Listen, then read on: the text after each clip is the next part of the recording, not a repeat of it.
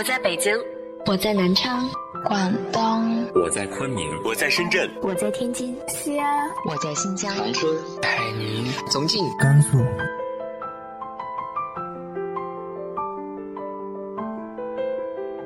这里是 FM 幺八零八四，昨天的你的现在的未来，我是主播背着吉他的蝙蝠女侠。无论你在哪儿，这里都有我的温暖等你。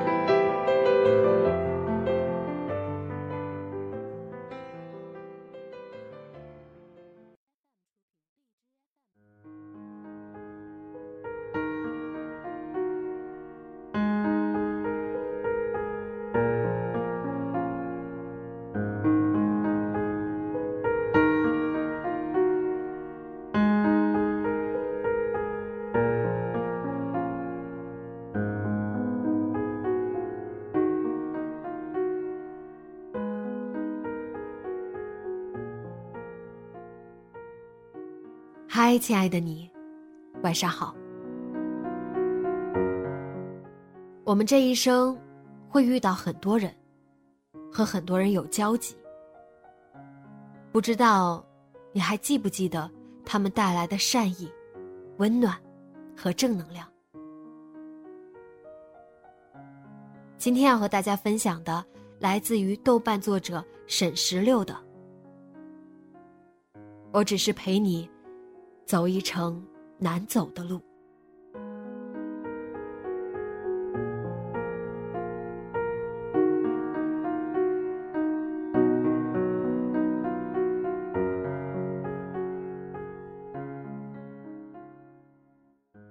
我在网络上认识小鱼的时候，刚过完十七岁生日。我的青春期里，总幻想自己有一天能够远走高飞。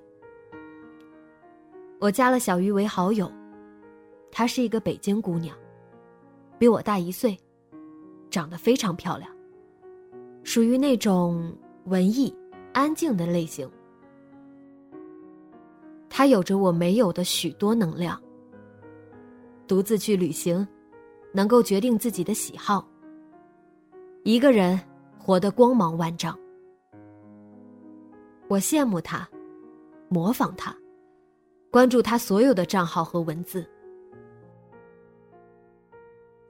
我们总随意的聊天。有次，他冷不丁的问我：“你将来想做什么？”那你呢？我现在在做平面模特，但我希望像陈绮贞一样，抱着吉他唱歌，自己作曲。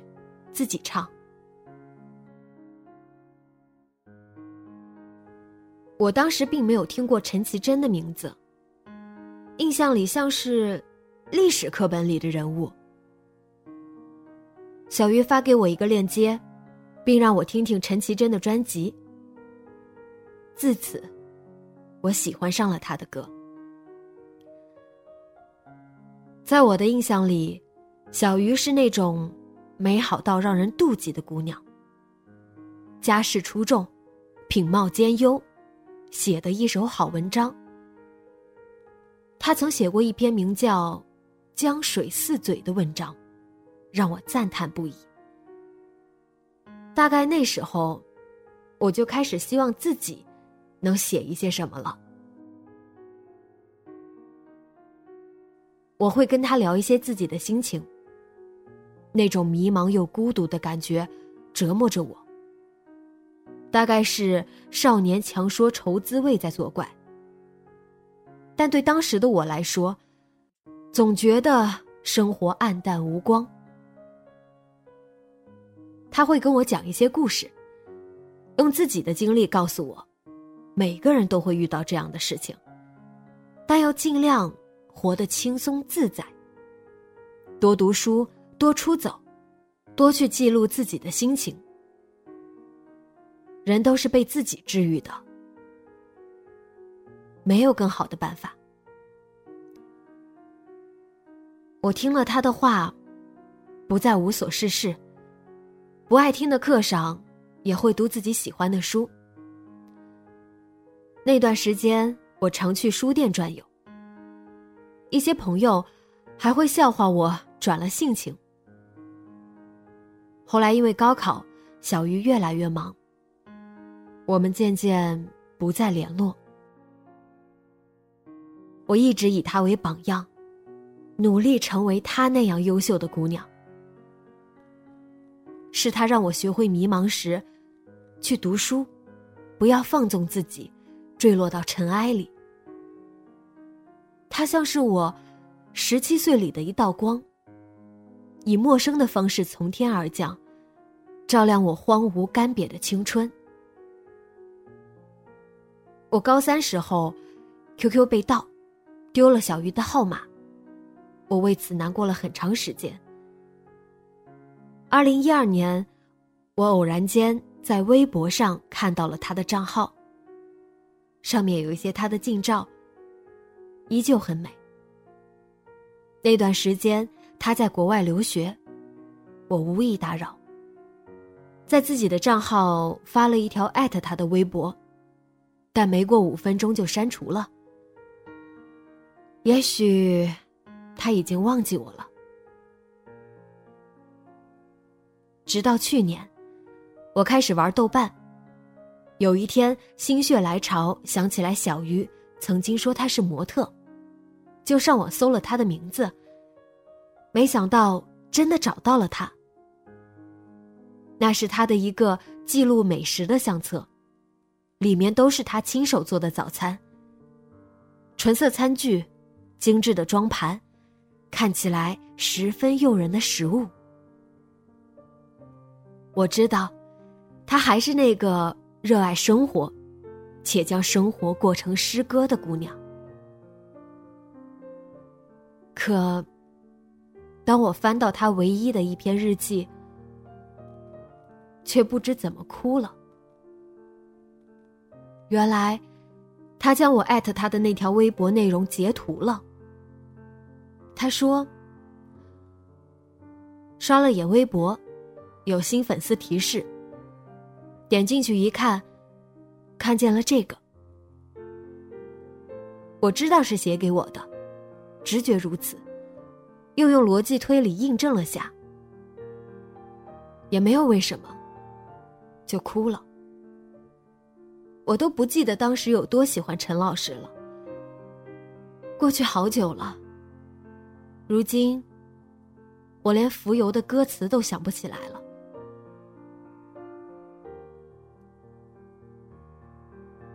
在我不知道的时刻，他曾崩溃、大哭，一个人熬过最糟糕的时刻。他说自己曾背单词背到哭，感情受挫可以暴瘦二十斤，发泄情绪狂吃饭，然后去吐。更糟糕的是，被确诊苯丙胺、苯乙胺、皮质醇这类物质不再分泌了，因此彻夜难眠，头发大把的脱落。他稍微受一点刺激，就会崩溃。曾割腕三次，吞药一次，上吊一次。确诊以后，有一天，豆瓣邀请小鱼。玩玩明信片。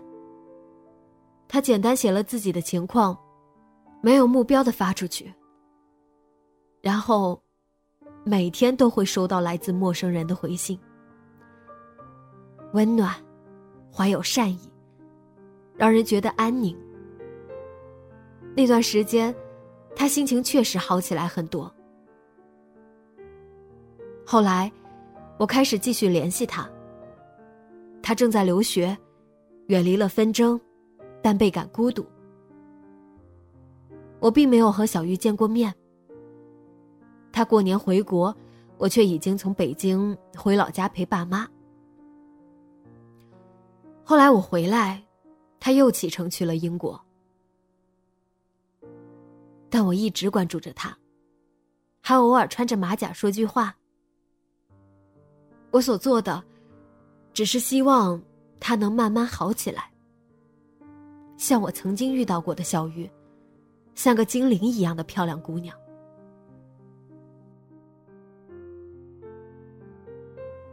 我一个人乘火车去过拉萨。我并不知道自己到底要去做什么，只是很想去一个遥远的地方，远离我熟悉的生活。我跟家人的关系已经到了剑拔弩张的地步。高考之后，我想要学新闻系，以后做记者。但他们希望我报考医学院，继承我姥爷的中医衣钵，安稳顺遂的过一辈子。记者，在他们看来太过奔波，是个劳碌的职业。父母觉得女孩子就应该乖巧听话，但我还是瞒着他们报了新闻系。通知书邮寄到家里的时候，爸爸直接摔到了地上。他指着我的鼻子说：“你是翅膀硬了，有本事你什么也别靠我了啊！”我眼里蓄着泪，仿佛用尽了力气才防止它掉落。那一瞬，我悲哀的想：他们只是想要一个听话的女儿，而不是一个有自己想法并努力的姑娘。争辩的结果可想而知。我越说越激动，爸爸急躁的跳起来。奔向我的时候，脱下一只脚上的拖鞋，猛地甩到我肚子上。他看到我疼得环臂蹲下，抱着自己的时候，才恍然动了手。我缓了一会儿，跑到自己房间拿了几件衣服，就跑去了表姐家。后来，我说了自己要去拉萨的事。表姐拦不住我，就托她一个在当地的大学同学照顾我。我平安的到了拉萨，住在东措国际青年旅店的三人间，并没有去联系表姐的同学。拉萨的氧气到底是稀薄。入住第一天，我稍微有些缺氧，没吃晚饭就躺在床上休息。我睁着眼睛想。跑到拉萨来补觉，真是闻所未闻。睡不着，我开始打量四周。墙面上有许多涂鸦、留言。我从包里翻出橘黄色的标注笔，窜到门口略显空白的墙面上写了一段话。我顺着字迹朝下看。发现了一个用口红写的名字“静书”，脑海里突然冒出《诗经·背风·静女》里的句子：“静女其书。”第二天，我在楼下附近找吃的，不知怎么就认识了一对父女。女儿就是静书姐。他们是南京人，自驾来西藏，车上还有两条狗，一个叫饭桶，一个叫丫头。他们刚到拉萨不久，因为一路上走得很慢，基本上有风景就停，没风景才启程，自由自在的，有些游侠的感觉。大叔退了休，有些清瘦。满头银发，但很精神。静书姐二十八岁，回去后就要结婚了，索性裸辞后陪着爸爸来一趟拉萨。他们得知我是一个人，就约我一起玩。当天我们就一起去了玛吉阿米吃饭。那是仓央嘉措约会情人的地方，一座土黄色的二层小楼。看起来很有感觉。那天我们一人喝了一瓶青稞啤酒，点了羊排、酸奶糌粑、牦牛肉等传统藏餐。那是我到拉萨后吃的第一顿热气腾腾的饭。吃到一半，静书姐就问我：“你为什么一个人来拉萨？”我抬头看着他，特别放松的说：“跟家里人怄气，他们一点都不理解我。你是不是没有沟通好？家人之间最怕这种长久的不联系。”他们根本不在乎我的感受，不然怎么会阻止我想做自己喜欢的事儿？不会的，他们是爱你的。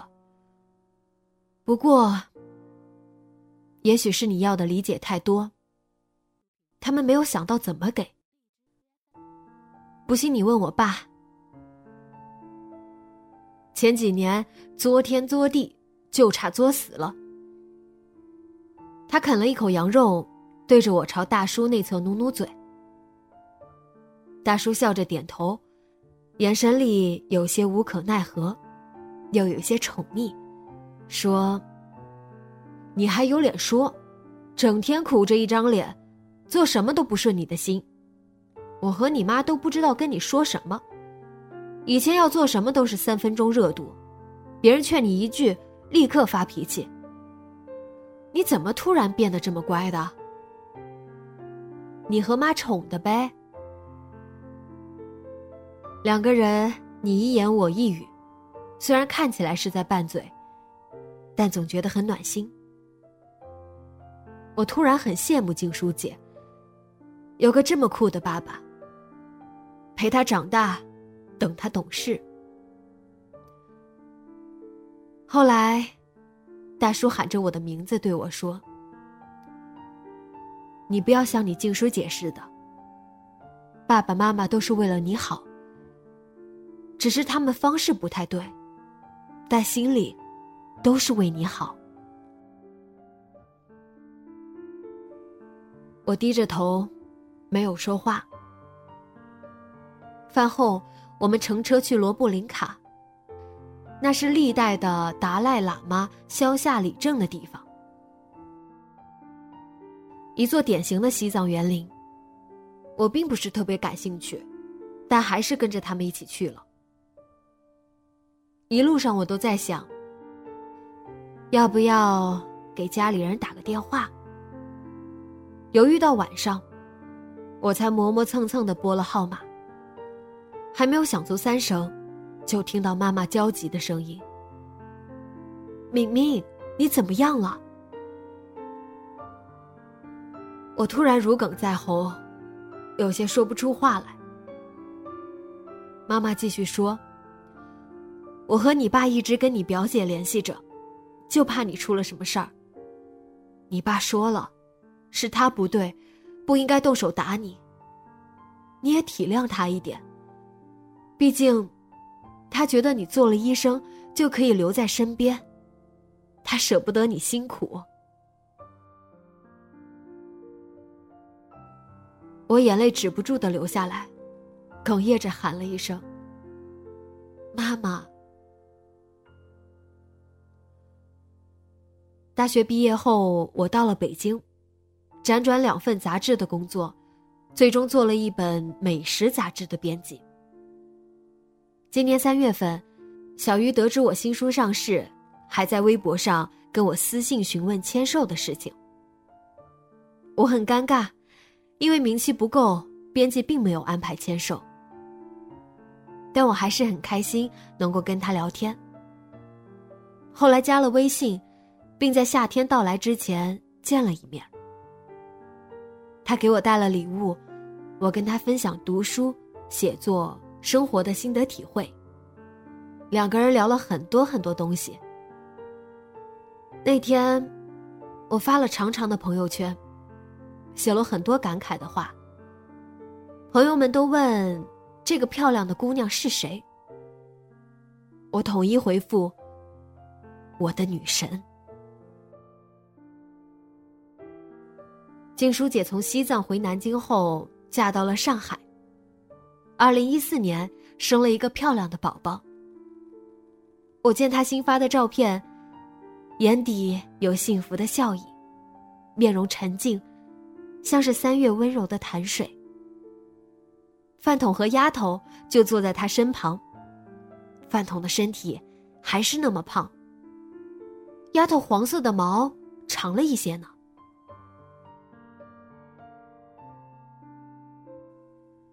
就像小鱼曾经对我说过的，我们在不经意时候做的事、说的话，或许会帮助陌生的人重振旗鼓。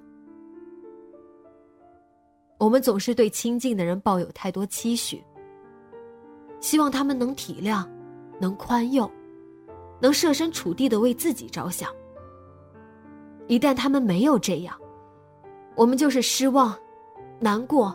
满心愤懑，所以，当陌生的人稍微传递给自己一些暖意，就觉得如同置身天堂。沮丧的自己被莫大的幸福感包围。人性如此，但终有陌生的人帮我们成长。他们说：“生命因彼此而丰盈。”过程再难，我都知道，你一定会站起来。而我，只是陪你走一程难走的路。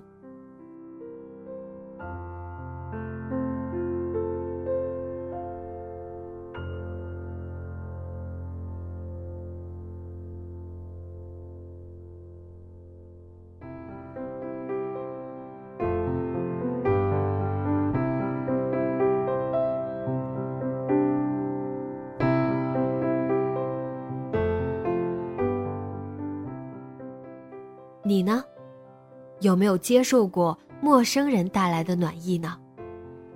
直接在节目下方留言分享给我吧。今天的节目就到这里，本文来自于豆瓣作者沈十六，喜欢的朋友可以关注微信公众号“非典型单身女青年”。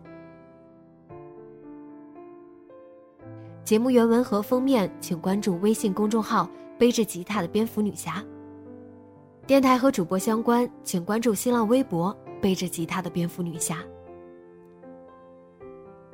今晚做个好梦，晚安。